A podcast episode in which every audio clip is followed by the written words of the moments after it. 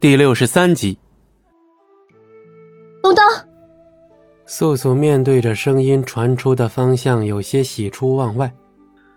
原以为你的灵力不高，武力不强，谋略也不够好，现在寻得我的却是你，哼，我该对你刮目相看了。还能说出这番话，看来是死不了了。为什么我看不见你？素素甚至感到了龙当的呼吸声，但是看不见龙当，所以不敢随便移动。难道龙当也看不见他吗？所以他们的距离才会如此近。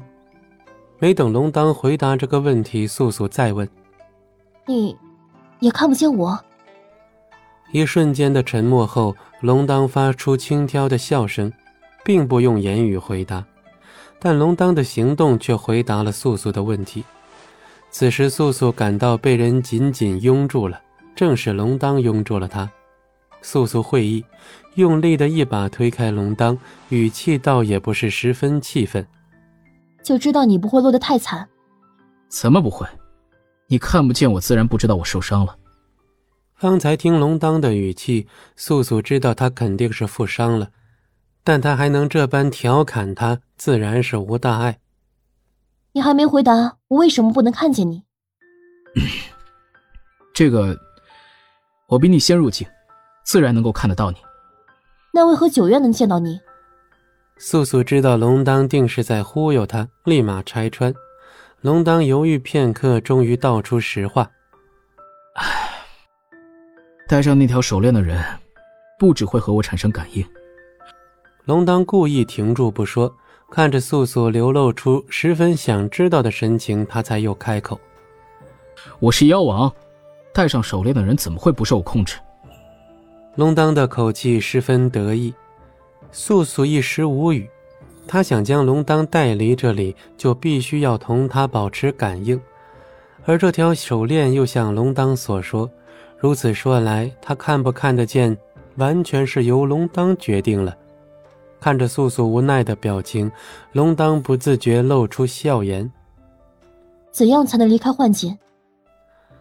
素素的语气变得生硬起来，好像对于龙当的调侃有几分放在心上。龙当也会意，终于认真起来。等那个老道输了棋局，我们就能出去了。语毕，素素猛然想到，为何自己要如此撞入？那一瞬间，他根本就没想过入境之后是否能安然出去，想到的只是要找到龙当而已。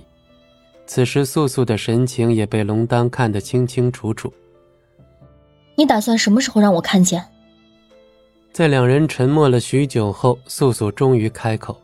其实，素素沉默是因为不喜欢龙当的行为，却又碍于要他帮忙取得水幽石而不敢惹怒他罢了。龙当沉默是因为他知道素素会耐不住性子先开口。他如此了解他，不管是现在还是过去。龙当不禁笑出声来：“哼，现在。”话音刚落，龙当便出现在素素视野中，俊美妖异的浅笑着。这一瞬间，素素有些呆滞。原来龙当一直待在他跟前，他的一点细微表情变化都被他看得一清二楚。被龙当的目光盯了许久，素素终于移开了视线。或是龙当也觉得自己过分了些，主动开口：“刚才袭击你的之意，应该还有印象吧？”本集播讲完毕，感谢您的收听，我们精彩继续。